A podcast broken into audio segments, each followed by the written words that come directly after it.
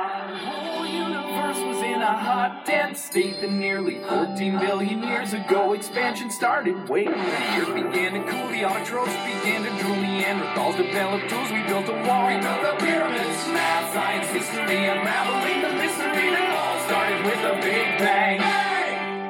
Hey guys, you're listening to English One on One，听美剧学英语，这里是英语一零一，我是主播 A 小军。今天听的呃《The Big Bang Theory》生活大爆炸的这段场景对话里面呢，我们要学到一个用法，就是前段时间很流行的不服来战，呃，通常用在两个人在争执的时候，或者是这个气氛越来越紧张、越来越白热化的时候。那么不服来战用英文呢要怎么表达呢？很快就会给大家揭晓。不过在听这段场景对话之前，咱们先来看看两个词，因为待会儿会在对话当中出现。第一个词呢就是 ergo，e r g o，ergo。Ergo is sometimes used instead of therefore to introduce a clause in which you mention something that is the consequence or logical result of what you have just said。这个词有的时候用来替代 therefore，表示因此、所以的意思。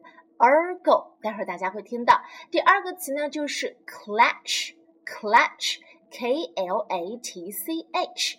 clutch 通常它会和 coffee 这个词搭配起来，表示那种咖啡聚会不是很正式的，通过喝喝饮料啊、咖啡啊、下午茶之类的，通常是女生之间。所以，a coffee klatch or klatch is an informal social event at which people, usually women, talk and drink coffee。比方说，我们下周茶话会再见吧，就是 see you next month at the coffee klatch。好了，那么我们接下来就来听听这段对话，看看你是否能够抓住这两。的词语，以及你是否能够听出来“不服来战”这句话出现在对话当中的什么地方。这段对话的背景呢，就是这四个宅男他们要马上去参加学院组织的一个物理方面的学术竞赛，大家都很重视。最开始呢是打算大家组成一个组合，一个 team 一块儿去，可是呃。过不了多久，三个人就发现 Sheldon 非常的让人难以忍受，三个人准备把他踢出去啊！所以三个人打算自己单独组队，不和 Sheldon 不带他玩了。那么现在我们马上要听到的就是由呃 Leonard 把这个消息告诉 Sheldon，那么他会有什么样的反应呢？来听一下。Howard, Raj, and I just had a team meeting. No, you didn't. Yes, we did. I just came from there. Okay, I don't know where you just came from, but it couldn't have been a team meeting because I'm on the team and I wasn't there. Ergo, the team did not meet. Okay, uh, let me try it this way. Uh, I was at a coffee klatch with a couple of friends, and one thing led to another, and it turns out you're off the team. Why? Because you're taking all the fun out of it. You're annoying, and no one wants to play with you anymore. I see. Well, at this point, I should inform you that I intend to form my own team and destroy the molecular bonds that bind your very matter together. Thanks for the heads up. You're welcome. One more thing. Yes? It's on, bitch.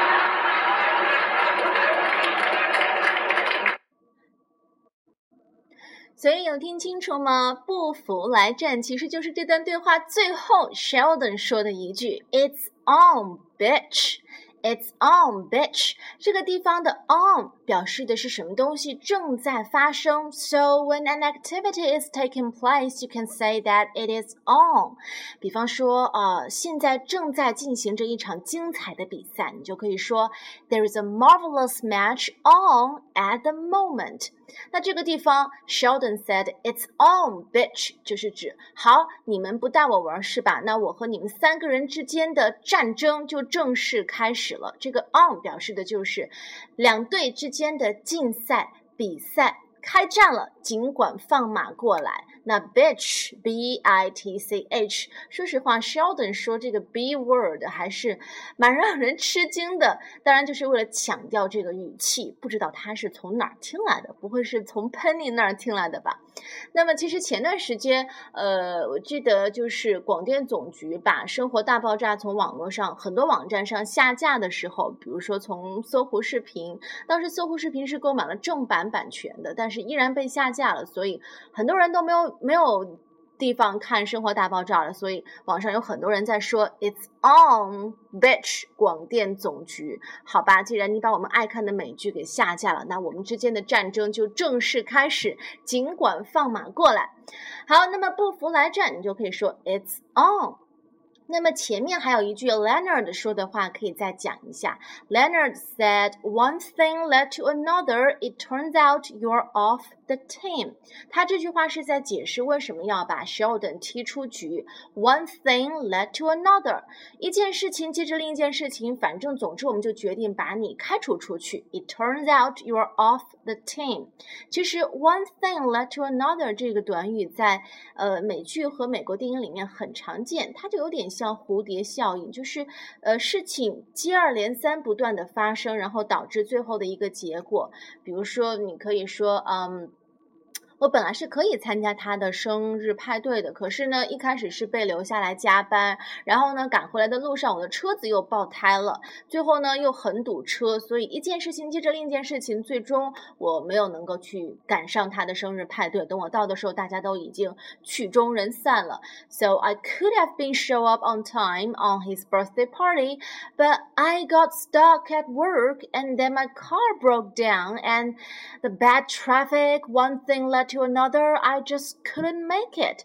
所以这句话其实是一个很好用的呃短语的方式。又比如说，你可以说，呃，我本来只是想请他喝一杯咖啡，但是，嗯，一来二去的，我们两个人结果就在一起了，他变成我男朋友了。I only asked him in for a coffee, but one thing led to another. Now he is my boyfriend. 所以你看是不是很好用？还有下面一句，Sheldon 就说 Why 为什么要把我踢出局？Leonard said Because you're taking all the fun out of it. Take something out of something. 这个 take out 指的就是把什么东西去掉。那这里就是说，呃，本来咱们四个人组队其实挺有意思的，但是你因为太 bossy 了，你经常就是呃。完全不听别人的意见，然后什么都以你自己为主，所以 you are taking all the fun out of it。你一来，大家都觉得没有乐趣可言了。除去、扣除，take something out。比方说，我们还可以有一个用法，就是嗯，你可以说 there are twenty two working days taking out weekends and holidays。算一算，这个月总共是有二十二个工作日。如果是把周末和假日除去扣掉的话，there are twenty-two working days, taking out weekends and holidays。好，然后后面呢又说了一句，就是两边越来越有点吵架的气氛的时候呢，这个 Sheldon 就说了，他说：“哦，我明白了，I see. At this point, I should inform you。那么既然你们已经下定决心要。”呃，踢我出局了，那么我要通知你们，that I intend to form my own team。那么我就一个人组队好了，and I will destroy the molecular bonds that bind your very matter together。 而且我一个人要摧毁你们这三个人组成的。垃圾队伍，这个地方 molecular 是分子的意思，molecular bonds 是一个物理学上的名词，分子团，这个大家不用太去管。呃，然后他说 destroy the molecular bonds that bind your very matter，matter 就指的是 Leonard 以及其他两个人他们组成的这个队伍，这个 team，very 指的是强调。Bind b i n d 有把什么东西粘合在一起、组合在一起的意思。总之，Sheldon 就是说我要摧毁你们。然后 Leonard said，Thanks for the heads up，谢谢你的提醒。Thanks for the heads up 也是很常见的。首先，heads up 这个词呢是用两个很简单的单词组成的，h e a d s heads and up 这个词表示的是呃提醒。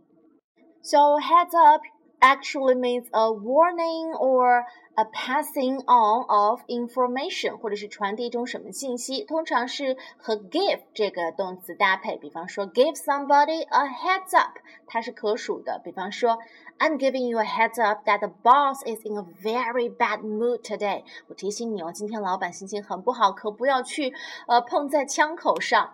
I have a heads up for you，我给你一个提醒吧。The boss is going to inspect your work later on today。呃，老板今天在下。 下班之后会突击检查大家的工作。又比如说，I have a heads up for you. There will be a surprise exam tomorrow. 明天会有突击课堂测验考试。Wow, lucky you told me I need to revise. 谢谢你告诉我，我必须得复习一下。Thanks for the heads up. 谢谢你的提醒。The teacher gave a heads up to the students about a possible pop quiz，老师在明天可能会出现的课堂随堂测验的之前，给了这些学生们一个善意的提醒，让他们可以复习一下。又或者是我们坐飞机的时候，呃，如果有飞机遇到不稳定的气流，我们这个呃机长通常就会通过这个广播给大家。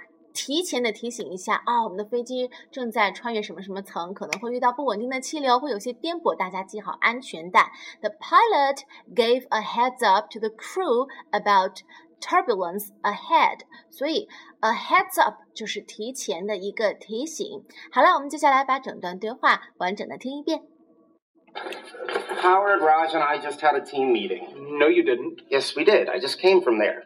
Okay, I don't know where you just came from, but it couldn't have been a team meeting because I'm on the team and I wasn't there. Ergo, the team did not meet. Okay, uh, let me try it this way. Uh, I was at a coffee klatch with a couple of friends, and one thing led to another, and it turns out you're off the team. Why? Because you're taking all the fun out of it. You're annoying, and no one wants to play with you anymore. I see. Well, at this point, I should inform you that I intend to form my own team and destroy the molecular bonds that bind your very matter together.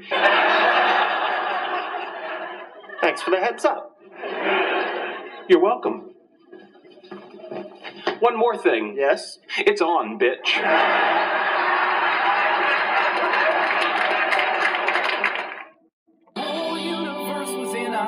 a state that nearly 14 billion years ago expansion started. Wait, the earth began to cool, the autotrophs began to drool, Neanderthals developed tools, we built a wall, we built the pyramids, math, science, history, unraveling the mystery that all started with a big bang.